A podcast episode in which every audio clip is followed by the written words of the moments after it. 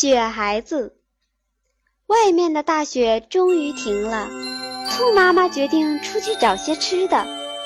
可是她想，小兔自己在家一定很孤单，就想给小兔堆个雪人。很快，一个胖乎乎的雪人就堆好了。兔妈妈拿了两颗黑枣，安进雪人的眼眶里。呀，雪人眼珠一转，活了。小兔可高兴了。兔妈妈挎着篮子走了，小兔和雪孩子玩得好开心呀。过了一会儿，小兔觉得冷，就回屋烤火去了。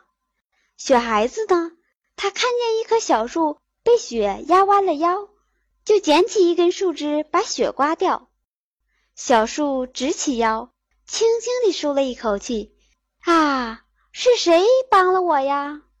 雪孩子不吭声，悄悄地走了。再说小木屋里，小兔早趴在小木床上呼呼地睡着了。炉子里的火熊熊地燃烧着，火舌舔着了炉子旁边的干柴，噼噼啪啪地烧了起来。可是小兔还睡得正甜呢。雪孩子刚回到屋前，就看见窗口窜出火苗来。他大声地叫着：“小兔，小兔！”然后不顾一切地向屋里冲去。雪孩子感到自己在融化，快要支撑不住了。他使尽最后一点力气，把小兔稳稳地放在空地上，然后就化成一滩水。兔妈妈远远地看见黑烟，慌慌张张地奔回来。小木屋已经快烧完了。她伤心地呼唤：“小兔，我的小兔！”小兔醒来了，喊着：“妈妈，我在这儿呢！”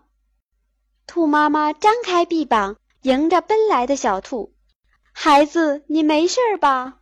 兔妈妈紧紧地抱着小兔：“妈妈，好像是雪孩子救了我。”小兔说：“可是雪孩子不见了。”空地上只看见一滩晶莹透亮的水，水里有两颗黑枣在闪着光，那是雪孩子的眼睛。